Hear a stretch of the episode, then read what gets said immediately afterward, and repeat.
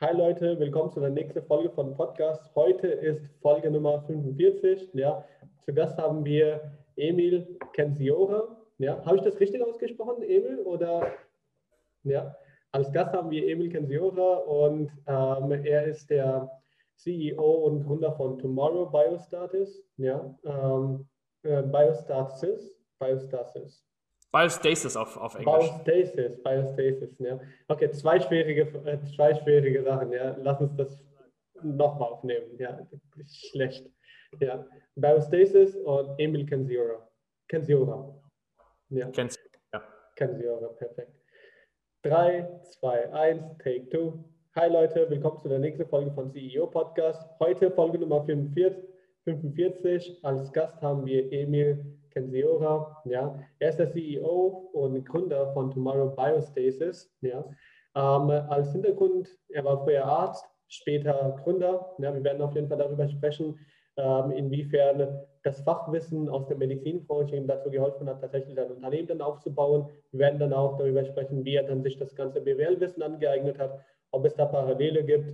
Es wird eine spannende Folge. Ja, Emil, vielen Dank für deine Zeit und cool, dass du dabei bist. Gerne, freue mich hier zu sein.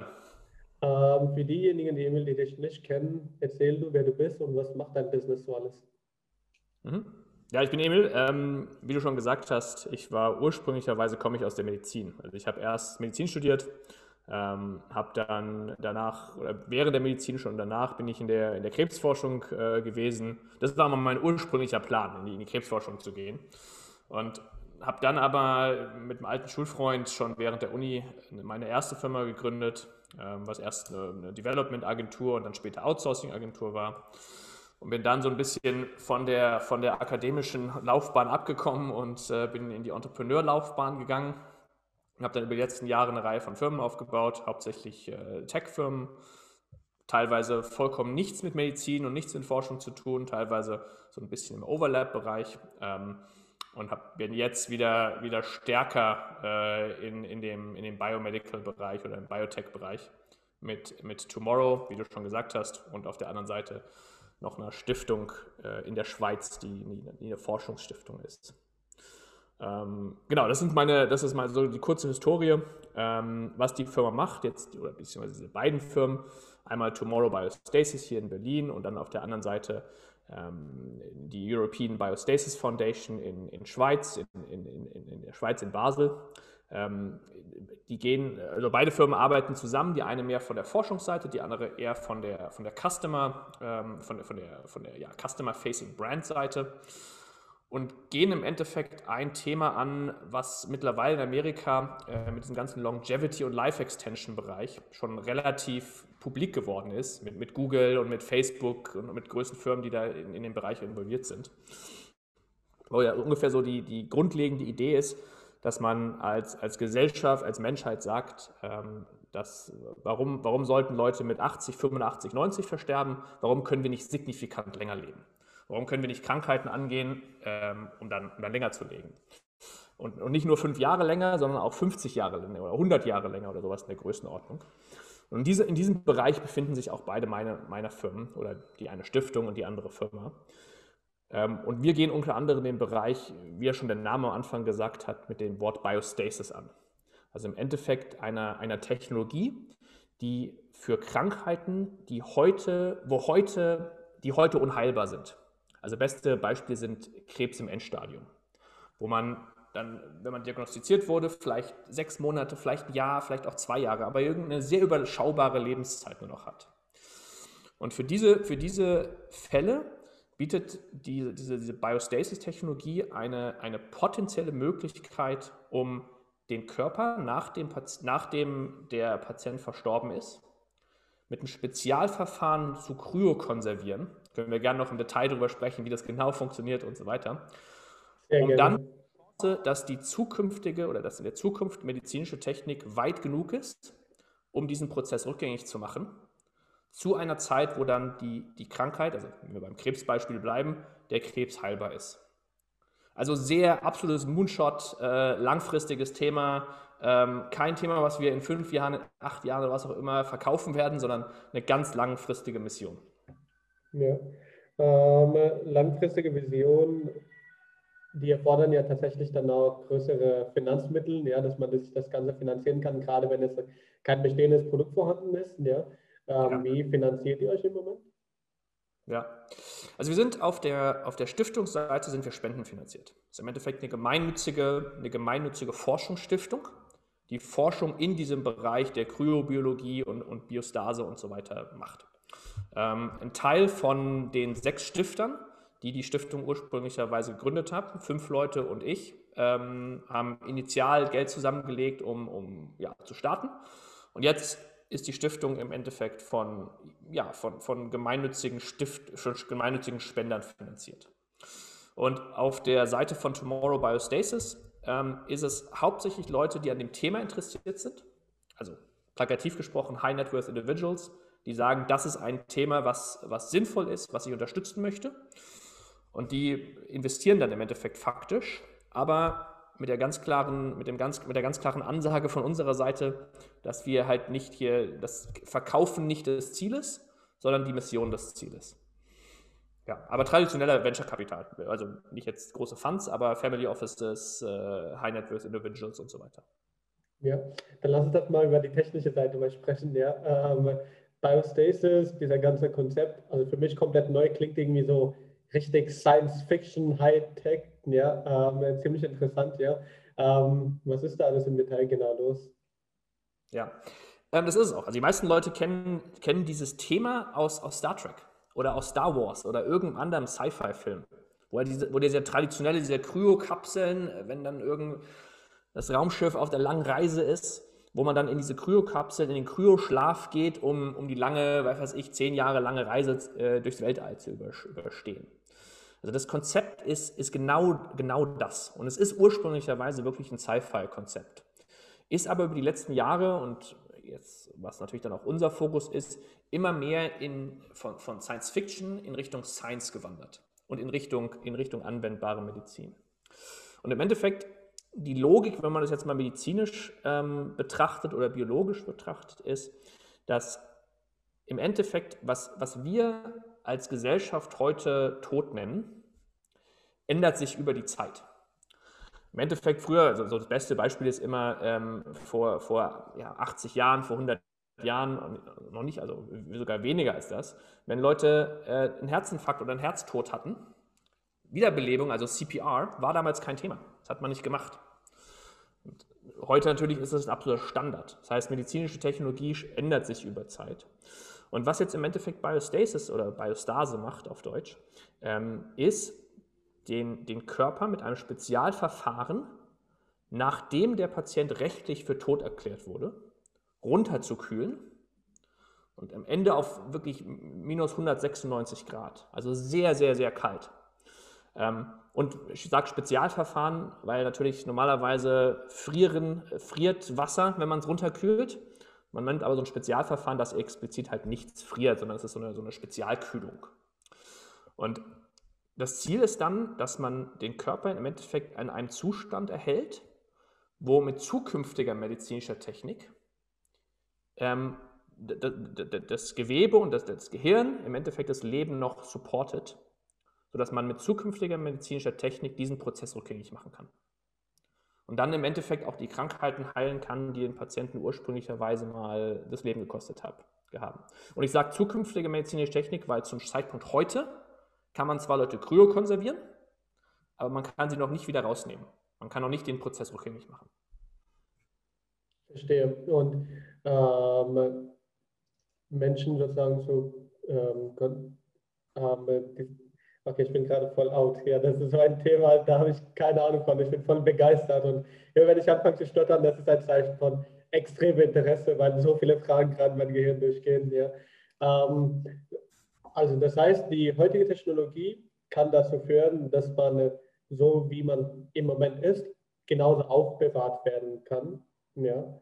Ähm, sagen wir mal, wenn wir das jetzt mit ähm, Lebensmittel vergleichen würden, obwohl es ein schlechter Vergleich ist, moralisch schlecht, ich weiß, ne, aber wenn man das jetzt mit Lebensmitteln vergleichen würden, ja, wenn im Läden ähm, oder in äh, Fabriken, sobald dann äh, Gemüse klein geschnitten wird, dass es dann direkt schockgefrostet wird, dass es dann rüber transportiert wird. Und wir haben jetzt im Moment die Technologien, um das wieder aufzutauen und dann verwenden zu können. Ja.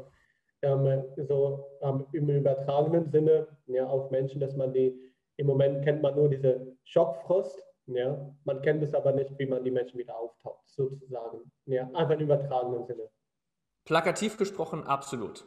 Also ja. man kann das, kann das mit Zellen machen, man kann das mit ja. Gewebe machen. Ähm, man kann manche äh, Modellorganismen im Labor, kann man vollständig kryokonservieren und die nachher wieder rausnehmen und die leben weiter. Aber Modellorganismen, halt also kleine Tierchen im Endeffekt, ähm, man kann man es noch nicht mit ganzen Menschen, aber die, diese Grundtechnik ist an Zellen, an Geweben, an, wie gesagt, Modellorganismen, ist es möglich. Nur bei Menschen gibt es im Endeffekt noch eine ganz, ganz lange Liste von Detailproblemen, warum man es bei Menschen halt noch nicht kann. Mhm. Ähm, können wir jetzt im Podcast detailliert darüber sprechen, was es so für Probleme gibt, oder sind es noch interne Sachen, worüber nicht öffentlich gesprochen werden kann? Vollkommen, vollkommen. Wir sind da vollkommen offen. Ja, okay, dann uh, let's go. Ähm, äh, was gibt es da im Moment alles so für Herausforderungen, die noch ähm, überquert werden müssen, dass es tatsächlich so funktioniert, wie, wie du dir das langfristig vorstellst? Ja, also wie gesagt, das ist eine ganz, ganz lange Liste von Detailproblemen. Und nicht nur, ich meine, nicht nur absolute kleine Details, sondern auch vielleicht ein bisschen größere Details. Ähm, Im Endeffekt, was, was das Problem ist, ist im Endeffekt, ich würde sagen, vielleicht ja, drei, drei große äh, High-Level-Probleme. Das eine ist ähm, die, das Runterkühlen. Was man im Endeffekt verhindern möchte, ist, dass sich Eiskristalle bilden.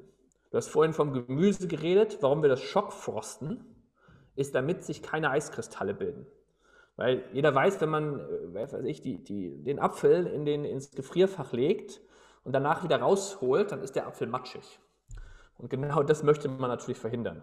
Das heißt, man nutzt ein Spezialverfahren, was sich Vitrifikation nennt, Vitrification. Es gibt noch ein paar andere Möglichkeiten, aber das ist das, was momentan am meisten angewendet wird die, dieses, dieses Verfahren, man kann im Endeffekt jetzt diese Kryokonservierung durchführen. Wenn man jetzt aber die Temperatur wieder erhöht, ist es schwieriger, diese Eiskristallbildung zu verhindern. Das heißt, das ist ein großes Problem. Man kann einfach dieses Auftauverfahren, Anführungszeichen, auftauen ist zwar das falsche Wort, weil, wie gesagt, nichts ist gefroren. Dieses, die, die, die Rückgängigmachung der Kryokonservierung ist einfach technisch aktuell noch nicht möglich. Ähm, das ist eine große Problem. Dann dieses Kryokonservierungsmittel, was man gibt, ist für die zelluläre, für die Zellen ist es nicht super verträglich. Das heißt, es, hat, es ist ein Stück weit toxisch. Das ist, äh, ist, ist im Endeffekt ein Stück weit giftig. Das heißt, man muss in der Zukunft ähm, bestimmte Schäden an der zellulären Struktur reparieren. Das heißt, man braucht im Endeffekt, ja, in der, in der Zukunft braucht man Reparaturmechanismen, die diese, diese zellulären Schäden wieder reparieren ohne dass im Endeffekt oder, oder für, den, für den Fakt, dass dann die Struktur des Gehirns vor allem natürlich, das ist der wichtige Teil, ähm, im Endeffekt intakt bleibt. Und dann zu guter Letzt ist einfach, man kann zwar Leute heute, die jetzt klinisch tot waren, also im Endeffekt, die, wo das Herz aufgehört hat zu sterben, äh, zu schlagen, kann man in bestimmten Fällen wiederbeleben. Einfach mit Wiederbelebung, mit, mit Herzdruckmassage, mit Beatmung und so weiter. Und sowas ähnliches muss man dann im Endeffekt auch mit den Leuten in der Zukunft machen, die dann, ähm, sagen wir mal, 50 Jahre kryokonserviert waren oder vielleicht auch 100 Jahre kryokonserviert waren, um diesen Prozess rückgängig zu machen. Das heißt, man muss hier ganz klar sagen, man kann zwar die, Kryo, man kann Kryokonservierung heute machen, aber es, es bedarf noch an signifikanter Forschung, um nachher die Kryokonservierung rückgängig zu machen. Und wenn ich sage signifikant, meine ich nicht drei Jahre, sondern ich meine eher 30 Jahre, 40 Jahre lang Forschung, 50 Jahre, vielleicht auch länger. Aber im Endeffekt die Logik ist ja dahinter, dass wenn man heute, wenn man heute an irgendwas verstirbt, hat man die Wahl, sich beerdigen zu lassen, sich einäschern zu lassen. Und auf der anderen Seite hat man die Wahl, sich kryokonservieren zu lassen. Und bei Einäscherung und, und bei Beerdigung ist natürlich die Chance, dass man das irgendwann mal rückgängig machen kann, faktisch null oder exakt null, würde ich sagen bei Kryokonservierung ist die Chance mal äh, pessimistisch gesagt auf jeden Fall besser. Ja, ist auf jeden Fall besser als, sagen wir mal, wenn du im Grab liegst und alles Mögliche. Äh, das Einzige, was übrig bleibt, ist nur dein Skelett. Ja, von daher da ist es auf jeden Fall schwieriger, dass man dann wiederbelebt werden könnte aus der Hinsicht. Ja. Ähm, was war so deine Inspiration, um äh, dann in diesem Projekt einzusteigen? Ähm, gab es schon im Vorfeld schon extrem viele Forschungen, an denen du dann deinen Wissensstand berühren könntest und ab dem Punkt dann weiter geforscht hast? Mhm. Also meine, meine Motivation ist zugegebenerweise schon sehr alt. Also im Endeffekt, ich habe ich hab deshalb Medizin studiert. Also ich habe äh, hab mich entschieden, in diesen Bereich reinzugehen, als ich, als ich ja, 18, 19 war. Nicht ursprünglicherweise in den Bereich Kryokonservierung direkt und, und Biostasis direkt, sondern dieses Thema, was ich am Anfang gesagt habe, dieses Thema Longevity und Life Extension. Also diese grundlegende Idee, dass, dass Menschen aktuell ja, durchschnittlich so in Deutschland so bis um 80 herum leben aber wir als, als also meine, meine Meinung war immer, dass das jedem Einzelnen eigentlich selbst diese, diese Entscheidung selbst gegeben werden sollte. Und wenn jemand länger leben möchte, dann, dann bin ich relativ stark dafür, dass das, ja, wenn, wenn man irgendwas dafür tun kann, wenn es medizinisch möglich ist, und das glaube ich, dass man ähm, dann diese Möglichkeit haben soll. Das heißt, mein, mein Plan war immer, in dieses, in dieses Feld Longevity und Life Extension Forschung reinzugehen. Und ich bin ursprünglich oder langfristig dann, oder ich bin jetzt zu diesem Thema Biostasis gekommen, ähm, weil das Thema, weil dieses Longevity und Life Extension Thema sehr, sehr komplex ist.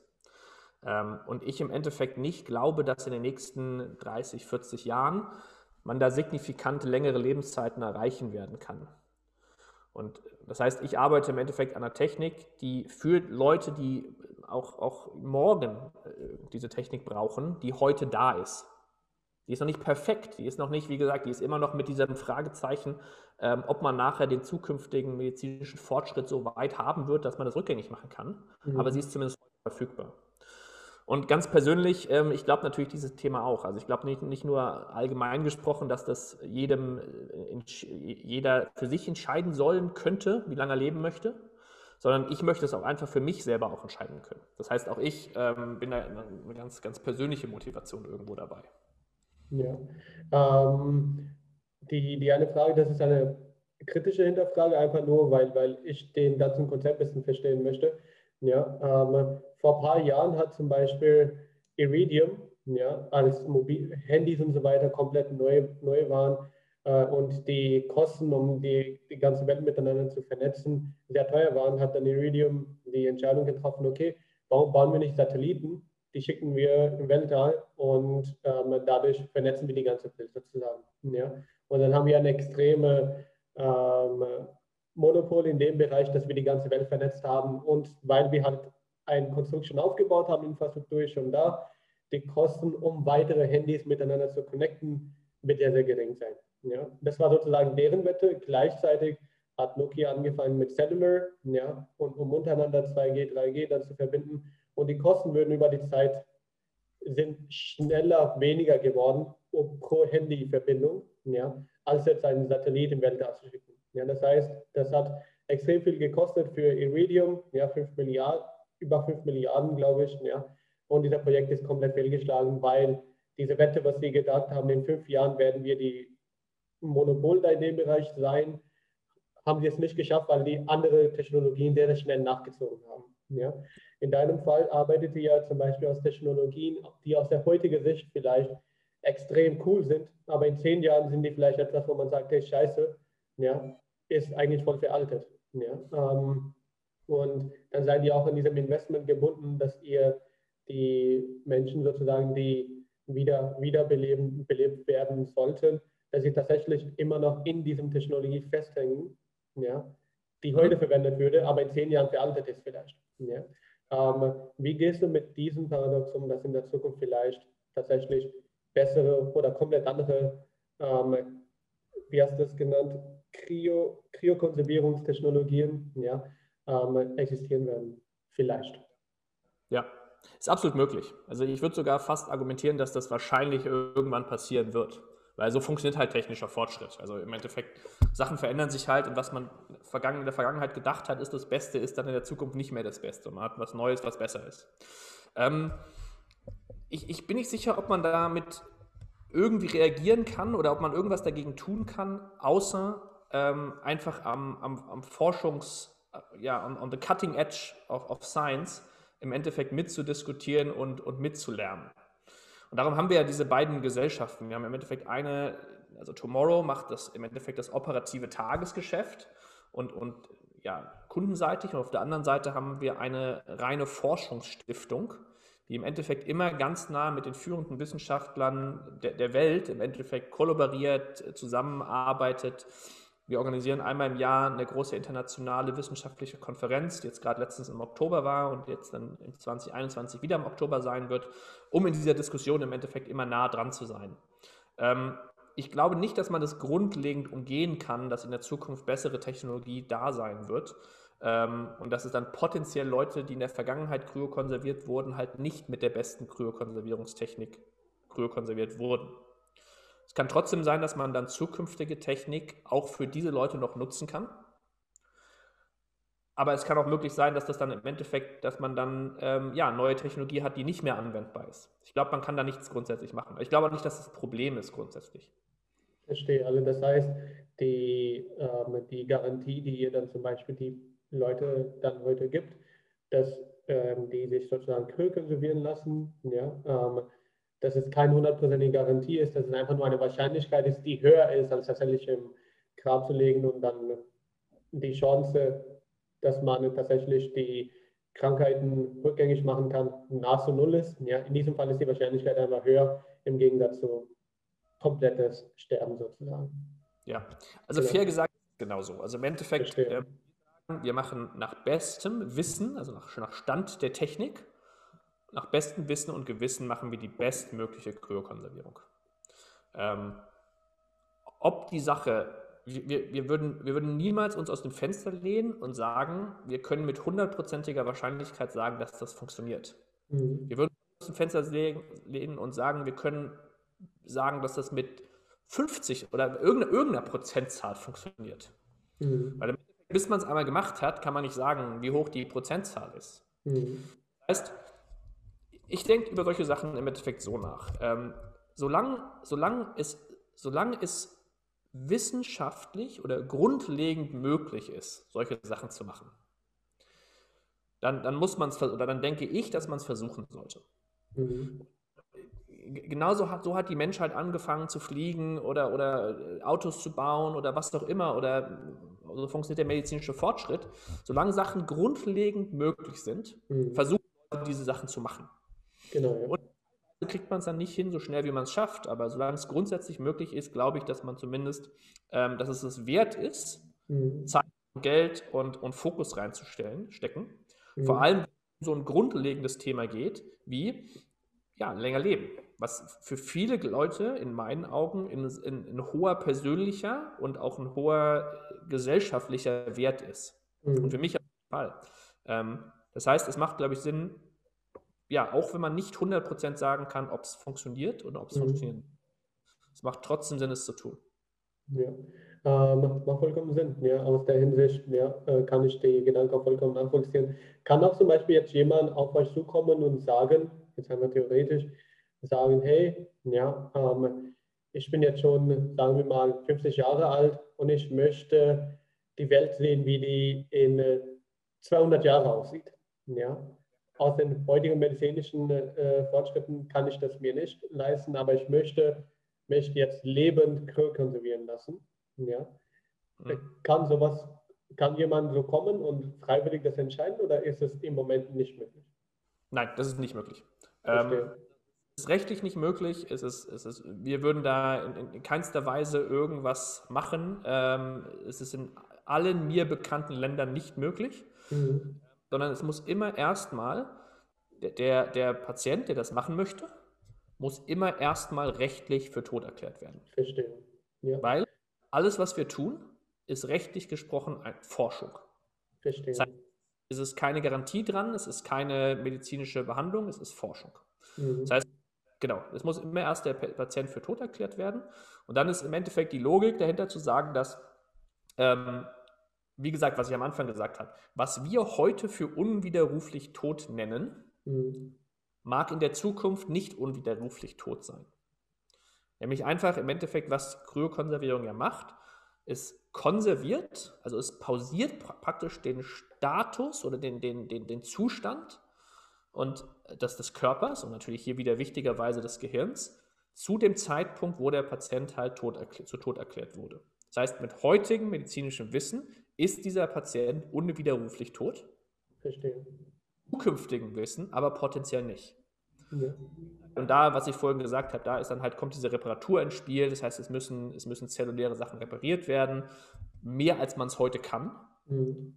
dann den Patienten in der Zukunft wieder, wieder zu beleben. Ja. Ähm, gibt es auch Unterschiede ähm, von Land zu Land, wann man genau als unwiderruflich tot erklärt?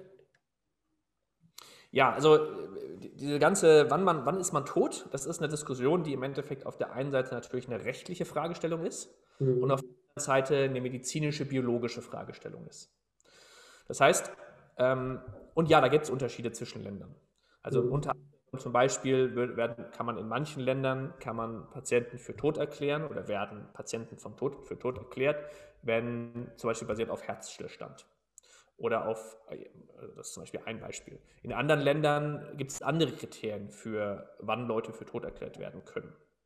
Ähm, und tot, erklärt, tot erklären ist immer eine rechtliche Definition.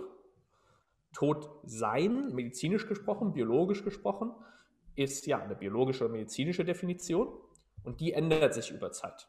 Und Mhm. natürlich auch rechtlich tot, das ändert sich auch über Zeit, aber ist im Endeffekt einfach eine, ja, das ist im Endeffekt eine Deklaration, eine rechtliche Definition. Mhm. Also gibt es Unterschiede auf jeden Fall. Verstehe. Ja, sehr spannend. Also Das heißt, da ähm, gibt es auch äh, im Moment vielleicht auch manche Gesetzes, ähm, Gesetze, die vielleicht nicht ganz definiert sind ähm, oder dass sie da vielleicht so ein bisschen Grauzone von dieser Forschungsbereich auch dran sein, wo ihr dann sagt, hey, Grauzone machen wir, also äh, ja, das ist vollkommen, ähm, also wir, würden, wir bewegen uns in keinster Weise und wir möchten uns auch in keinster Weise in irgendwelchen Grauzonen bewegen. mhm, Also die Definitionen sind rechtlich gesprochen ausreichend oder die sind klar. mhm, Und für uns, für uns gibt es eine ganz harte, eine ganz harte Grenze. ja, Also im Endeffekt erst, wenn der Patient von einem von behandelten Arzt für tot Mhm. erklärt wurde und dann der Patient rechtlich in mhm, unsere Obhut gegeben wurde, danach, erst dann fangen wir mit irgendwas an und machen irgendetwas. ja, Und Forschung ist natürlich eh immer Forschung, das heißt, die Forschung, die wir machen, die ist an, an, ja, an, an Zellen und, und so weiter. Also das ist äh, rechtlich eh anders strukturiert. Ähm, und dann die Menschen, die im Endeffekt dann in Kryokonservierung gehen möchten, wie gesagt, das ist auch als Forschung definiert, aber immer erst zum Zeitpunkt, nachdem der Patient rechtlich für tot erklärt wurde, mhm, mit vollstem Wissen und informiert seine, seine Einwilligung gegeben hat, mhm, schriftlich und so weiter und so weiter, im Testament und, und so weiter. Und im Endeffekt gesagt hatte, ja, ich möchte meinen Körper der Forschung spenden für dieses Forschungsprojekt. verstehe. Ja. Zeitpunkt würden wir, sind, gehen wir, werden wir aktiv. Verstehe. Ja, ist schon äh, ist, äh, so die paar Sachen, die du gerade erzählt hast, also da hängt dann schon extrem viel Vorbereitung erstmal überhaupt dran, bis man mit dem ersten Schritt überhaupt anfangen kann. Da ist dann extrem viel Bürokratisches und dann extrem viel, was wahrscheinlich auch jetzt an medizinische Einrichtungen und, und, und an Personal und so weiter alles aufgebaut werden müsste, bevor man dann überhaupt tatsächlich dann so weit überhaupt gegangen ist, ja, eine Forschung zu starten, ja, ähm, ne, äh, wie lange hat dieser Prozess gedauert jetzt bei euch, diese ganze Vorbereitungszeit sozusagen? Mhm. Also wir sind jetzt, ähm, also ich habe mich entschieden, jetzt Vollzeit in diesem Bereich, wie gesagt, ich habe ja davor jetzt noch andere Tech-Firmen geleitet über die Mhm. letzten Jahre. Ich habe mich dazu entschieden, äh, irgendwann in 2018, dass das mein, äh, mein, mein Ziel oder was ich das als meine nächste Firma sein wird. Mhm. Vollzeit, ich habe meine letzte Geschäftsführerposition äh, Ende 2019 abgegeben und bin jetzt seitdem im Endeffekt dabei, dieses ganze System aufzubauen und Mhm. Seit jetzt einigen Monaten auch die ersten Kunden zu akzeptieren. Also Verstehe. die ersten Kunden werden dürfen. Ähm, Im Endeffekt, weil wir jetzt die ganze medizinische Infrastruktur und die, die Forschungsinfrastruktur und so weiter Mhm. ähm, für Deutschland aufgebaut haben. Also wir bauen, wir nehmen, wir nehmen keine Kunden an jetzt aus Amerika oder aus irgendwelchen anderen Ländern, sondern Mhm. nur aus Deutschland, weil wir hier im Endeffekt die, die, die Forschungsinfrastruktur haben und, und das Equipment haben, um dann, falls einem unserer Kunden was passieren sollte oder der, der, der Spender was passieren sollte, dass wir dann auch ähm, im Endeffekt den Prozess mit hoher Qualität, Qualität durchführen können. Verstehe, ja. Ähm, hast du gesagt, dass du häufiger, ähm, also dass der andere Teil von dem Unternehmen, das European Biostars ist, ja, dass das in Basel ist, ja, und Tomorrow Biostars ist in Berlin, ja. Ähm, jetzt einfach nur rein äh, logistisch gesehen, ja, ähm, warum nicht München, weil es, wohl es näher dran ist? Mhm. Also die, die, die Stiftung in der Schweiz ist, wie gesagt, eine reine Forschungsstiftung, die macht ausschließlich ja. ja Laborforschung. Mhm. Ähm, die in der Schweiz situiert, weil in unserem, in unserem Stiftungsrat, also die Leute, die diese Stiftung gegründet haben, sind ungefähr halb Deutsch, halb Schweiz. Also wir haben eh Schweizer Verbindung gehabt und haben uns dann entschieden, in die Schweiz zu gehen ähm, für langfristige Stabilität, auch weil Forschung der Schweiz ein sehr, ja, sehr also ein Umfeld gibt, im Endeffekt ein Ökosystem, was dafür gut passt und auch noch so ein paar Details im Stiftungsrecht, die für, für die Schweiz mehr gesprochen haben. Mhm. Ähm, Tomorrow Biostasis ist jetzt in, in Berlin situiert. Ähm, einmal zugegebenerweise, weil ich in Berlin bin und nicht in Berlin wohne. Ja. Ähm, dann der zweite Punkt ist, Tomorrow ist, also München ist natürlich für Biotech auch ein, ein starkes, ein starkes Umfeld und sicherlich auch stärker als Berlin. Ähm, Tomorrow agiert aber primär als, als Tech-Startup oder als Tech-Firma. Ähm, da gibt es zwar einen medizinischen Teil und wir haben im Endeffekt ein, ein medizinisches Team und dann ein Response-Team und, und, und Equipment, um dann diese, diese Kryokonservierung durchführen zu können. Alles andere ist aber im Endeffekt wie eine Tech-Firma. Also Online-Verträge, Online-Sign-up, äh, traditionelles Online-Marketing und so weiter und so weiter. Ähm, und dann würde ich wieder argumentieren, Berlin ist jetzt dann ein bisschen eine größere Stadt, man hat mehr Kunden da, ich habe mein Netzwerk hier und so weiter. Das heißt, wir haben entschieden, in, in Berlin diese Firma aufzubauen. Verstehe. Ja, macht vollkommen Sinn. Dann ähm, erstmal einfach eine Zwischenbemerkung. Ich finde es mega crazy cool, ja, äh, mit dir jetzt über das Thema zu sprechen. Ja, ähm, echt interessant, was im Moment alles los ist und auch tatsächlich so nah dann an Themen zu sein, die wirklich an Cutting Edge, an wirklich der Vorreiter in Technologie dann zu sein und Vorreiter von Forschung. Ja. Ähm, gibt es auch dann eine internationale Kollaboration jetzt von Wissen für die Forschung, dass man dann tatsächlich auch das Thema auch schnell voranbringen kann? Ja, ganz klar. Also Forschung ist immer international. Also Forschung mhm. ist sehr, sehr selten irgendwas Lokales. Das heißt, wir arbeiten ähm, viel mit den, mit den Gesellschaften Amerika zusammen, ähm, einmal an der Westküste, einmal an der Ostküste, ähm, die dieses Thema schon länger, also in Amerika ist dieses Thema, äh, wie alle solche innovativen Dinge, schon immer ein Stück weit äh, bekannter und, und mehr im, im Diskurs und auch mehr, ähm, mehr wird mehr Forschung gemacht. Das heißt, wir werden zwar eigene Forschungsprojekte durchführen, wir werden aber auch Auftragsforschung in Amerika in Auftrag geben. Gerade in zwei Diskussionen mit einem Labor in, in New York und mit einem in, äh, in LA, ähm, um da jetzt für 2021 weitere Forschungsprojekte zu starten. Ähm, wir haben einen Research Fellow eben in Amerika, ähm, mit dem wir eher so ja, ja, soziologische Forschungsthemen angehen äh, und so weiter. Also im Endeffekt, Forschung ist auf jeden Fall immer ein ganz, ganz internationales Thema und wir vor allem hier mit Amerika. Ähm, ja, ein bisschen noch irgendwann vielleicht auch mal mit dem, mit dem asiatischen Raum, aber momentan primär Amerika. Verstehe, ja. Ähm, dann lass uns jetzt über die, die Business-Seite von, dein, von deiner Firma sprechen. Ja? Ähm, wir haben ja sehr viel über den Inhalt gesprochen. Ähm, als CEO, ja, was sind im Moment deine Aufgaben bei Tomorrow? Ja, also wir, wir, wir sind ja ein, ein Early Stage, eine Early Stage Company. Vielleicht auf der mhm. Stiftung ein bisschen weniger, weil es eine Stiftung ist, aber auf der, auf der Tech-Startup-Seite auf jeden Fall sehr Early Stage. Ähm, und wie schon gesagt, ähm, wir sind zwar in diesem Biotech-Medizin-Bereich, wir haben aber, was wir aber im Tagesgeschäft machen, ist eigentlich typisches Tech-Startup, typische Tech-Startup-Dinge. Das heißt, ähm, vor allem aus dem Grund, daher dieses Thema ein Thema ist, wo vielleicht jetzt noch nicht jeder sich extrem viel Gedanken drüber gemacht hat, ob er jetzt hier Kunde werden möchte, ob, er das, ob ihn das interessiert und so weiter, sind momentan unsere größten Aufgaben eigentlich Marketing.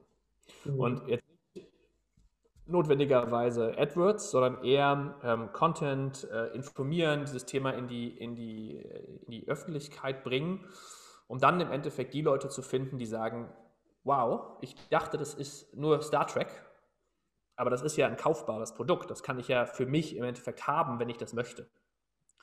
Und da ist die große Divergenz momentan noch die Leute, also wir sehen, wir haben jetzt große Studien gemacht, wie gesagt, mit, den, mit, den, mit unserem Research Fellow in Amerika, ähm, wo wir ein extrem großes Interesse in dem Tech- und Entrepreneurship-Ökosystem ähm, sehen. Das ist aber meistens ein Interesse, wo die Leute noch nicht genau informiert sind, dass es wirklich ein Thema ist, was sie kaufen können, was wirklich ein Produkt ist. Das heißt, Marketing ist eins unserer ganz großen und, und, und Market Education ist eins unserer ganz großen Themen. Ähm, das heißt, die ersten Leute, die ich angestellt habe, waren nicht äh, Forscher oder nicht Mediziner, sondern es waren Marketingleute. Ähm, um halt nicht, weil ich sage, nachher man gewinnt hier das Spiel durch Marketing, aber man benötigt die Kundenanzahl, um nachher genügend Geld für Forschung zu haben. Und ähm, das ist das eine Thema, was wir, uns, was wir uns kümmern. Und das zweite ist dann auf der gleichen Seite, ähm, wenn man, wenn man jetzt äh, ja, ein, Marketplace oder, oder was weiß ich, oder ein Mobility-Startup gründet, dann weiß man, wer seine Investoren sind. Dann weiß man, mhm. der, der Fund, der macht Series A für das Thema, der macht Series B, der macht Seed-Finanzierung und so weiter. Für dieses Thema ist es ein bisschen komplizierter. Ähm, mhm. Es gibt hier keine bekannten oder keine klaren Investorengruppen, die sagen, hey klar, da habe ich schon drei Firmen von gemacht, da mache ich auch gerne noch eine vierte. Ähm, das heißt, das zweite große Thema ist für uns alles, was Fundraising relevant ist. Und Fundraising heißt bei uns im weitesten Sinne immer High Net Worth Individuals, ähm, mhm. kleine Funds und Family Offices, weil jetzt so der große, der große VC-Fund möglicherweise nicht das Mandat von seinen LPs hat, ähm, sowas zu machen, weil es ja schon so ein bisschen nicht absolut vollständig traditionell ist. Mhm. Also ich würde sagen, die, das sind unsere beiden großen Themen für 2021. Fundraising und auf der anderen Seite alles, was Marketing und Marketing, Market Education relevant ist. Verstehe. Und habt ihr mal darüber nachgedacht, ähm, einfach mal aus dem Sicht, weil das Thema Education und Content äh, bewegt sich ja sehr viel in Richtung Longform, ja, ähm, durch ob, und Passive Hearing, ob es durch Podcasts ist oder durch YouTube-Videos, ja, äh, so einfach wirklich für eure Zielgruppe in der Nische auch einen Podcast zu starten, wo man sagt, hey, ähm, keine Ahnung, ja, irgendein Gesundheitspodcast zum Thema Long, Long, Longevity im Leben oder länger leben oder so, so in der Richtung einfach irgendwas, ja. Wo ihr einfach Ärzte einladen könnt und eure Zielgruppe einfach einladen könnt und einfach so grob über das Thema Gesundheit, längeres Leben und was man täglich so dafür verändern kann, um gesünder zu leben, länger zu leben und auch gleichzeitig auch das Thema zu sprechen, das jeder täglich hat. Habt ihr darüber nachgedacht? Ja, wir werden, wir werden in 2021 unter anderem solche Sachen starten. Also als, als Videoformat. Ähm, und dann später, wenn es irgendwann dann gegen Mitte, Ende des Jahres auch wieder möglich ist, auch als Eventformat. Äh, wird sich Tomorrow Talks nennen, wo im Endeffekt wir ja, Leute einladen, die an, an innovativen, High-Impact, Moonshot-Themen arbeiten. Ähm, und dann so eine Kombination aus Präsentationen, Interviews, Panels und so weiter für dieses Themengebiet im Endeffekt, also nicht jetzt ganz eng für dieses spezielle Thema, sondern eher für dieses, für dieses Themengebiet im Endeffekt anbieten. Ähm, und das werden wir auch als, als Podcast im Endeffekt äh, ja, live tun, live packen, aber auch, auch als, als Videoformat und auch, wie gesagt, später als Eventformat. Also genau diese Dinge sind im Endeffekt diese Market Education Sachen. Also auch mhm. ich ähm, seitdem wir jetzt mit dem ganzen Aufbau fertig sind, ähm, werde ich signifikant mehr in, in 2021 äh, ja, rausgehen, Interviews, äh, Konferenzen, was auch immer alles im Endeffekt, um dieses Thema in die, in die, in die, ja, in die Bekanntheit zu bringen, in die Market Education, mhm. Market machen, um dann halt die Leute im Endeffekt zu identifizieren, die sagen, hey, großartiges Thema, wusste ich nicht, dass es das gibt, mhm. ähm, bin ich gern dabei. Ja, ich finde es auch auf der äh, gleichzeitig finde ich es auch cool, wie du das Thema erklärst und wie du das ansprichst. Ja. Ähm, bis, also sagen wir mal so, du könntest theoretisch, ja, wenn du das machen wollen würdest, ja, ist natürlich mit Aufwand und Arbeit verbunden, ja, aber du könntest als CEO auch ja, Gesicht von uh, Tomorrow werden. Ja, ähm, weil da ich, rumkommen um dieses Thema. Ähm, nee, das, das wird sicherlich, also es wird sicherlich, ähm, ähm, also irgendeiner muss das machen, irgendeiner mhm. muss die einfach persönlich in der, in der Öffentlichkeit repräsentieren. Mhm. Und ähm, also das werde ich, werde ich sehr wahrscheinlich äh, machen und, und, ähm, ähm, und, das wird eins auch der großen dieser Market Education Teile sein. Es wird sehr viel, sehr viel äh, Content, sehr viel Interviews, weil das ist, das ist natürlich kein Thema, wo man jetzt einmal das in irgendeiner Online-Ad sieht und, und bei Facebook als, als Sponsored Post sieht und dann sofort sagt, klar, ich weiß jetzt hier alles, mhm. ähm, sofort dabei, wo muss ich unterschreiben? Mhm.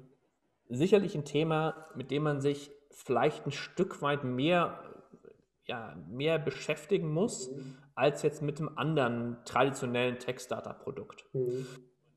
Dafür im Endeffekt gehen wir genau diesen Weg, dass wir, ähm, ja, dass solche Interviews und alles, was wir machen, immer einen sehr hohen Informationsgehalt haben sollen, sodass die Leute sich über Zeit ähm, mit dem Thema äh, ja, beschäftigen und dann irgendwann wirklich informiert sagen können, ja, das möchte ich, wissend, dass es Vor- und Nachteile gibt und so weiter. Also es wird nicht dieses schnelle äh, Marketing, ähm, nur so schnell wie möglich die Leute zum so Conversion-Click zu bringen, sondern eher in informierendes Marketing, in Anführungszeichen. Auf jeden Fall. Ähm, ich kann dir dazu äh, ein paar, ein paar YouTube-Videos von äh, Gary Vee empfehlen. Ja, ähm, ja. Ähm, kennst du Gary Vaynerchuk? Gary Vee? Ja, also der hat ein Format, das heißt 4Ds. Ja, ähm, da, da kann ich dir die Links zukommen lassen. Wirklich extrem viel Inhalt. Ja.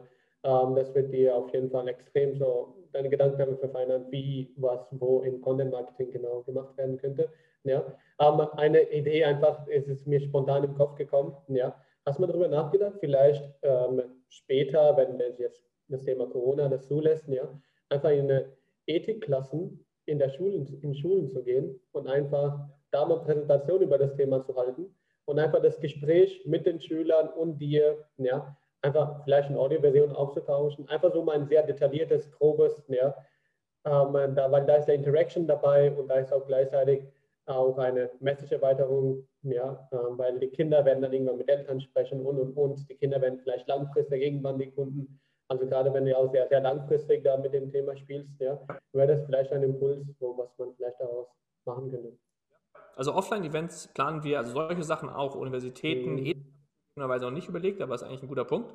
Mhm. Ähm, das einzige Limit wird irgendwann nachher sein, wir haben eine ganz, ganz lange Liste von Dingen, die wir tun wollen. Ja, und, ähm, ja, ja, ja. ist noch nicht irgendwie mhm.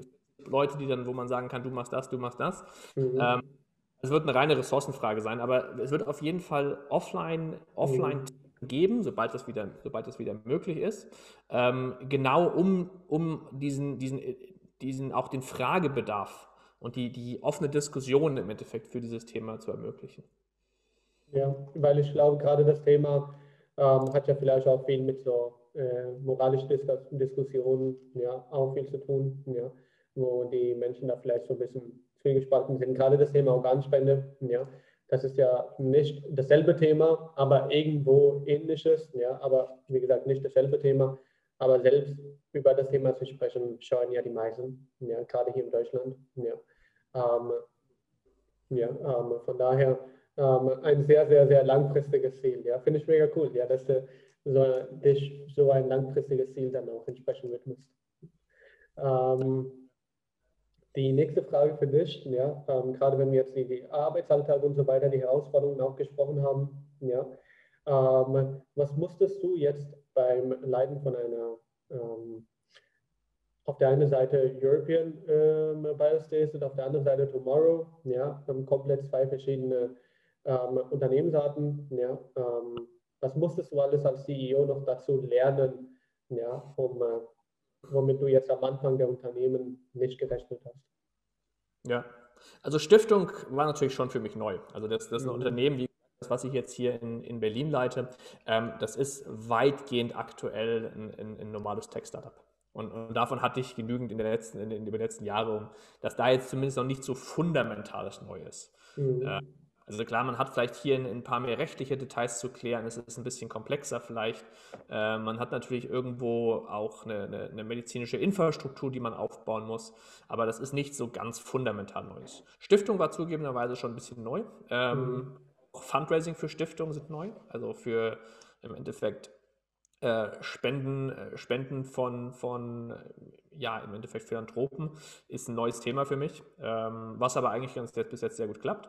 Mhm. Ähm, und sonst würde ich weitestens gehen sagen, also es ist, ist, jetzt nicht, ist es nicht so fundamental. Ich glaube, was, was glaube ich ein Unterschied ist, ist, dass wir signifikant mehr Verantwortung für unsere, für unsere Kunden und unsere dann auch später mal Leute, die kryokonserviert sind, übernehmen.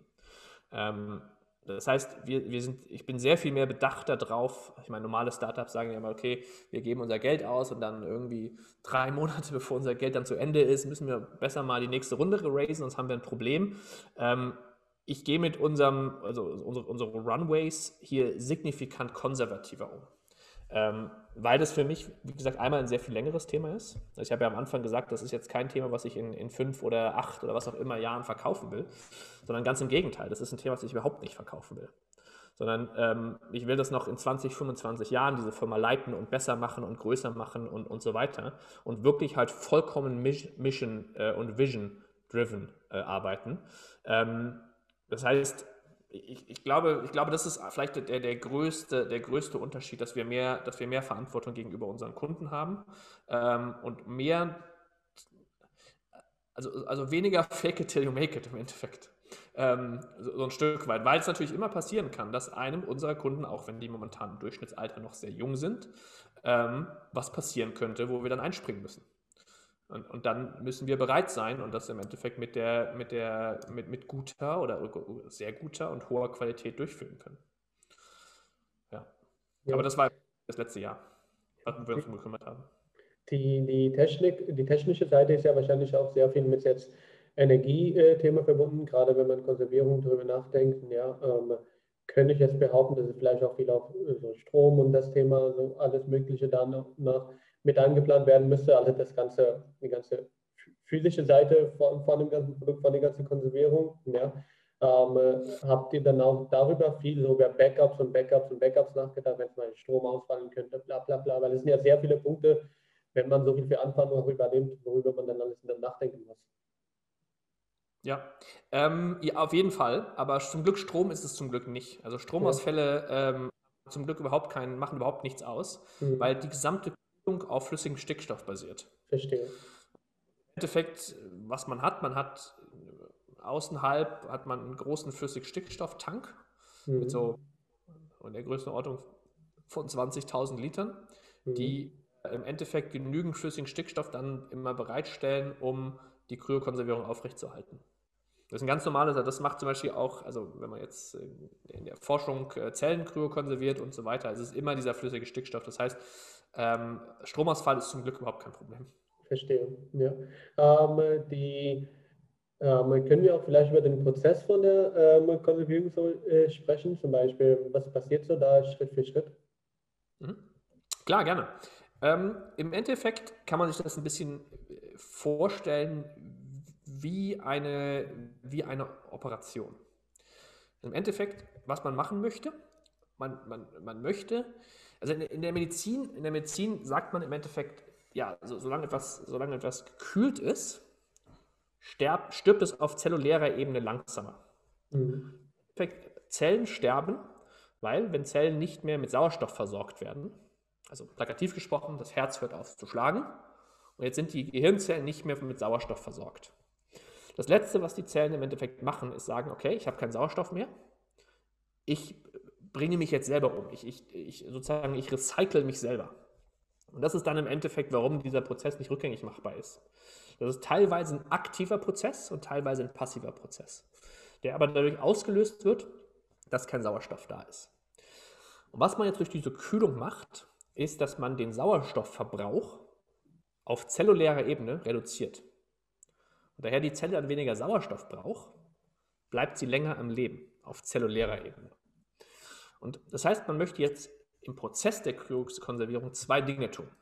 Man möchte die Temperatur so schnell wie möglich senken und man möchte, während man die Temperatur senkt, sicherstellen, dass keine Eiskristalle entstehen, also nichts friert und gleichzeitig, dass man das Gewebe, und wieder immer, wenn ich so sage Gewebe, meine ich eigentlich primär das Gehirn, so gut wie möglich schützt gegen, gegen Verfallsprozesse und so weiter.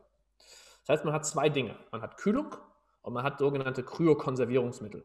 Diese Kryokonservierungsmittel verhindern die Eisbildung und sie verhindern oder sie, sie machen die, äh, sie, sie, machen die, reduzieren die Degradation. Und das ist genau im Endeffekt, was man jetzt tut. Nachdem der Patient oder der Körper uns nach dem rechtlichen Tod übergeben wurde und wir im Endeffekt jetzt den Körper in dem Forschungsprojekt dann anfangen runterzukühlen, machen wir genau das. Wir kühlen den Körper so schnell wie möglich runter. Einmal von innen, also in der Blutkreislauf, in den Blutkreislauf wird im Endeffekt dieses Kryokonservierungsmittel eingebracht, einperfundiert nennt sich das, eingebracht und es wird von außen gekühlt, einfach mit Eis, mit Eiswasser. Und jetzt kühlt man rund, gibt dieses Kryokonservierungsmittel und dann geht der Prozess einfach immer weiter. Mehr Kryokonservierungsmittel, mehr runterkühlen, mehr Kryokonservierungsmittel, mehr runterkühlen. Und dann kommt man irgendwann, halt jetzt nach einer längeren Zeit, ähm, bei minus 196 Grad an. Minus 196 Grad deshalb, weil das die Temperatur von flüssigem Stickstoff ist. Das heißt, es ist kein Strom gebraucht und so weiter. Man muss einfach immer nur genügend flüssigen Stickstoff haben und der ist, wie gesagt, im großen Tank. Und zu diesem, auf dieser Temperatur ist jetzt der Metabolismus, also der ganze zelluläre, die, alle zellulären Prozesse sind im Endeffekt gestoppt. Vollständig gestoppt. Und auf dieser Temperatur kann man jetzt im Endeffekt den Körper, solange wie es denn dann notwendig ist, genau in den Zustand halten, wie er war, als er in die Kryokonservierung reingekommen ist. Und jetzt, ob nachher die medizinische Technik 20 Jahre braucht oder 30 Jahre oder 40 Jahre oder 100 Jahre, ist eigentlich erstmal für die Leute, die in Kryokonservierung sind, nicht wichtig. Weil der, wie gesagt, der Unterschied, es gibt keinen Unterschied. Der Körper hat keine, hat keine Veränderung, es gibt keine Veränderung mehr. Das ist im Endeffekt der Prozess. Kühlen und Kryokonservierungsmittel. Also High-Level relativ, relativ einfach, ja. im Detail sehr komplex. Das ist, das ist, das ist glaube ich, an. Ähm, haben die, also wenn man dann sagt, dass man die Menschen sozusagen aufbewahrt, dass sie genau in demselben äh, Zustand sind, wie die, wie die ähm, ähm, sozusagen bei euch angekommen sind, ja, mhm. ähm, sind die Menschen dann auch, also äh, die würden ja rechtlich schon zum Tod erklärt, ja, ähm, dann heißt es, dass es auch kein Bewusstsein im Moment da ist. Ähm, verstehe. nach allen, nach allen Definitionen, die wir kennen, mhm. und die ist wohl rechtlich, medizinisch, alles, sie sind tot. Verstehe. Bewusstsein, es gibt keine Empfindung, es gibt gar mhm. nichts. Aber, und das ist im Endeffekt jetzt wieder die fundamentale Idee, mhm. die fundamentale Idee ist, dass der Körper in einem Zustand kryokonserviert wird, der die Möglichkeit hat, mit zukünftiger medizinischer Technik Leben zu unterstützen. Also im Endeffekt alle zellulären Kon Verbindungen im Gehirn, alle neuronalen Verbindungen im Endeffekt genau so sind, mhm. tot waren. Und wenn man jetzt nicht religiös ist, dann äh, nehmen, nimmt man an, und ich würde jetzt das mal wissenschaftlich so weit unterstützen, dass ich das auch so sehe, ähm, dass die zelluläre Verbindung, also die neuronalen Verbindungen im Kopf, die ich habe, die machen mich zu mir, mhm. die machen mich zu dir. Mhm. Und solange die im Endeffekt jetzt aufhält, aufhebt und in dem Zustand, wie sie sind, halt kryokonserviert, dann kann man mit zukünftiger Technik im Endeffekt, ja, dich wiederbeleben im Endeffekt. Und du bist dann genauso noch du, wie du heute du bist. Mhm. Ja, über die, über die Jahre hinweg, wo man lebendig ist, ja, ähm, äh, gibt es ja auch ein gewisses Verfallsprozess, dass man zum Beispiel schwacher wird über die Zeit hinweg, dass man älter wird, ja, ähm, dass man auch ähm, wir mal, nicht die Leistungen hat, die man jetzt mit 20, 25 oder 30 hatte. Ja. Ähm, und nachdem man sozusagen wiederbelebt wird, ja, ähm, wie, also einfach nur rein aus Vision, weil faktisch kann man das ja heute nicht sagen. Ja? ja. Ähm, werden die Menschen dann äh, genau so in dem Zustand sein, wie die kurz vor dem Krebs waren, das heißt ähm, alt, nicht so aktiv, aber können trotzdem weiterleben? Oder wie hast du dir da aus der Hinsicht das dann äh, die Vitalität, also wie vital jemand ist, ja, wie hast du das dann vorgestellt? Genau. Ähm, da gibt es eigentlich eine, eine, eine, klare Antwort drauf. Und zwar, mhm. man, wird, man, man wird Leute erst aus der Kryokonservierung wieder rausnehmen, wenn drei Dinge möglich sind. Mhm. Einmal, wenn die Krankheit heilbar ist, die den Patienten ursprünglicherweise das Leben gekostet hat. Mhm. Zweitens, wenn man die Kryokonservierung mit guter Qualität und hohem Sicherheits Sicherheitsabstand im Endeffekt sicher durchführen kann und dann auch die Leute mit, mit, mit, mit, einer, mit, einer, mit einer hohen Wahrscheinlichkeit gut rausholen kann. Und als drittes, wenn Leute jetzt fortgeschrittenen Alters kryokonserviert wurden, was statistisch der Fall ist. Statistisch mhm. stirbt man das absolute Jugendalter äh, überwunden hat, stirbt man statistisch im hohen Alter im Krankenhaus. Mhm. Das heißt, die Leute, die kryokonserviert werden, sind traditionell eher im höheren Alter, zumindest im Durchschnitt. Das heißt, die würden erst aus der Kryokonservierung rausgenommen werden, wenn man diese Leute dann, wenn einmal eine grundlegend längere Lebenszeit möglich ist. Es macht ja keinen Sinn, jemand, der 85 ist, aus der Kryokonservierung rauszunehmen und mit 86 stirbt er dann an der, anderen, an der nächsten Sache. Sondern wenn diese Sachen, wenn man länger leben kann und wenn gleichzeitig ähm, die Lebensqualität durch neue Forschung so hoch ist, dass das auch für die Leute Sinn macht. Und jetzt kann man ein bisschen überlegen, was kommt zuerst. Und ähm, was wir heute schon sehen, dass Leute im hohen Alter immer bessere Lebensqualität haben. Mhm. Also die, ähm, die Morbidität, also der Fakt, wie fit fühlen sich Leute geistig und, und, und körperlich, wird immer, wird im, bleibt im hohen Alter noch relativ gleich. Nennt sich in der Medizin Squaring of the Curve. Also wenn man sich anguckt, die Leute, denen geht es gut, geht es gut, geht es gut. Das Alter, die werden alter, älter, aber es geht immer noch ihnen gut. Hohe Qualität und dann sterben alle Leute. Früher ging die Kurve so. Leute sind immer kranker geworden, umso älter, denen ging es schlechter, denen ging es schlechter und irgendwann sind sie gestorben. Heute geht es den Leuten gut, gut, gut, gut, gut, alles ist super und dann versterben sie. Ist noch nicht vollkommen, die Curve ist noch nicht vollkommen square, aber die wird immer, wird immer viereckiger. Mhm. Ähm, das heißt, der, es ist mit hoher Wahrscheinlichkeit möglich, dass in der Zukunft man signifikant länger leben kann.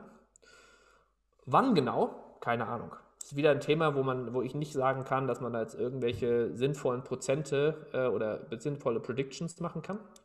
Auch wenn die natürlich teilweise gemacht werden, aber ob die jetzt so super belastbar sind, ist eine andere Frage. Aber es ist fundamental möglich. Und da ja natürlich hier signifikante auch finanzielle Interessen dran sind und das ein guter Markt, äh, ein, guter, ein gutes Business wäre, Leute länger, das längeres Leben zu ermöglichen, ist die Chance sehr hoch, dass diese Technik grundsätzlich, also unabhängig von uns, eh erforscht wird und dann angeboten wird. Das heißt, ähm, wir würden Leute erst wieder aus der Kryokonservierung rausnehmen, beziehungsweise dann unsere Nachfolger wahrscheinlich, ähm, wenn genau diese drei Sachen möglich sind. So dass man dann wirklich halt mit, mit, mit fittem geistlichen ähm, und mit fittem körperlichen Zustand mhm. leben kann. Verstehe. Und wird es jetzt, äh, nachdem, wenn die Leute dann in der Einwilligung dann sozusagen nach dem Tod deren Körper euch für die Forschung zu spenden, ja, ähm, äh, äh, steht dann in der Einwilligung auch drin, die Wiederbelebung zum Beispiel, wenn ich so und so viel Prozent von meiner vorherigen Lebensqualität wieder haben könnte, würde ich mich gerne wiederbeleben lassen. Steht da sowas auch in dem rechtlichen Rahmen von diesen Einwilligungen drin? Ja, ähm, das steht, das steht im Endeffekt, man kann das als Wunsch äußern, es, aber, es gibt aber keine rechtliche Bindung. Verstehe. Und die Logik an diese rechtliche Bindung ist einmal, weil es rechtlich nicht möglich ist mhm. oder, oder sehr schwierig. Der andere Grund, und der glaube ich, der sogar wichtiger ist, ist, dass es nicht viel Sinn macht, solche rechtlichen festen Punkte festzulegen. Weil was ist, wenn sich die Welt anders entwickelt? Mhm. Jetzt, man hat gesagt, ich möchte erst wiederbelebt werden, wenn es ähm, 95 Prozent sind. Mhm. Der Lebensqualität. Und was ist, wenn es dann nachher 94,8 sind? Mhm. Will der Patient jetzt nicht wiederbelebt werden zu dem Zeitpunkt? Also man kommt dann in sehr viel solche, so sehr schwierige Abwägungsfragen, wo man nachher ähm, 50 äh, Wenn-Dann-Klauseln braucht, um zu sagen, mhm. ja, aber doch, wenn es dann länger dauert, was dann wahrscheinlich mehr Probleme generieren wird, nicht für uns, sondern für den, für den Patienten als Vorteile. Das heißt, die Verträge laufen im Endeffekt so, dass man ein gemeinsames Verständnis in der Präambel definiert hat. Mhm. Warum dieses Thema? Rechtlich ist man dann, ähm, hat man da zwar keinen Anspruch drauf, Faktisch gibt es aber eine Spezialstiftung, ist nicht die EBF, ist nicht Tomorrow, ist im Endeffekt eine dritte Spezialstiftung, die im Endeffekt nur dafür da ist, um die Obhut über den kryokonservierten Menschen zu haben und solche Sachen nachher zu entscheiden. Und die ist natürlich auch Non-Profit und so weiter, hat keinerlei Interessen, außer die Interessen des, ähm, des kryokonservierten Menschen durchzusetzen. Verstehe. Ja.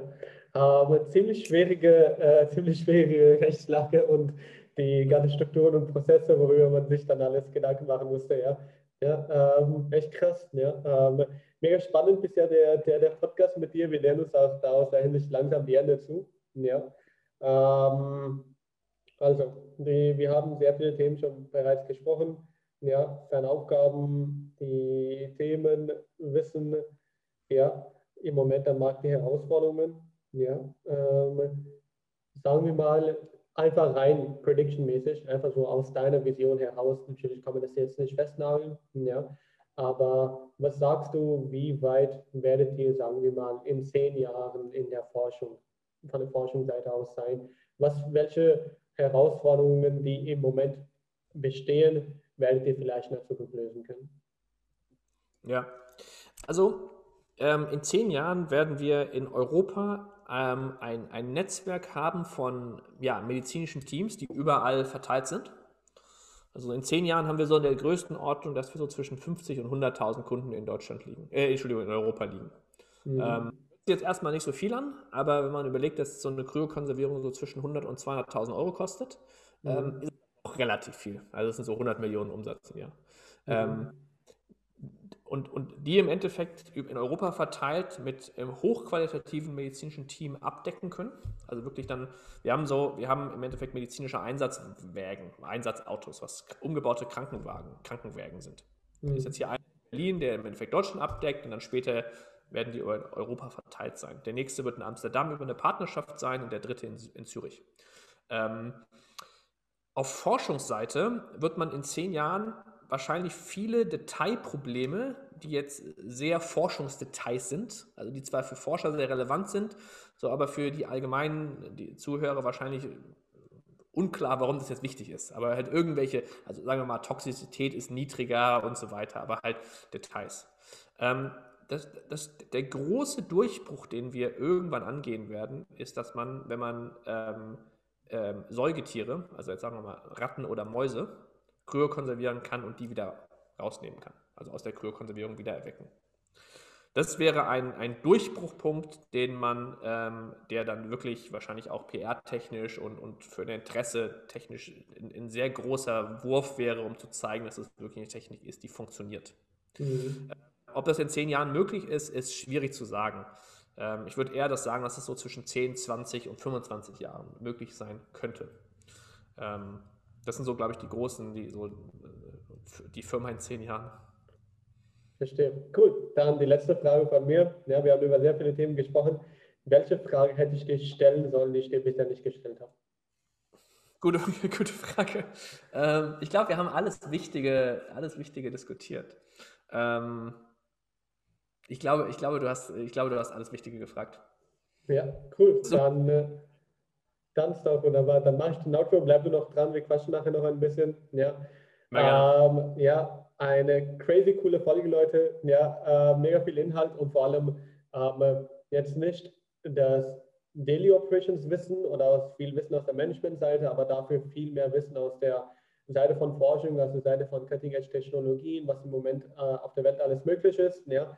Gleichzeitig haben wir vieles so gelernt, was so die Herausforderungen sind, wenn man in einem Business arbeitet, was sehr zukunftsorientiert ist, was eine sehr zukünftige, langfristige Vision hat. Ja, sagen wir mal ähnlich wie Tesla oder SpaceX, die haben eine extrem längere Zukunft und eine extrem längere Vision. Die haben dann wahrscheinlich auch ähnliche Herausforderungen, womit sie sich dann beschäftigen müssen, gerade das Thema Kommunikation und PR und Positionierung und Reden und so weiter. Ja. Eine coole Folge. Emil, vielen Dank für deine Zeit. Ja, und ja, toll, dass du dabei warst. Mach's gut. Und Leute, bis zur nächsten Folge. Mach's gut. Ciao.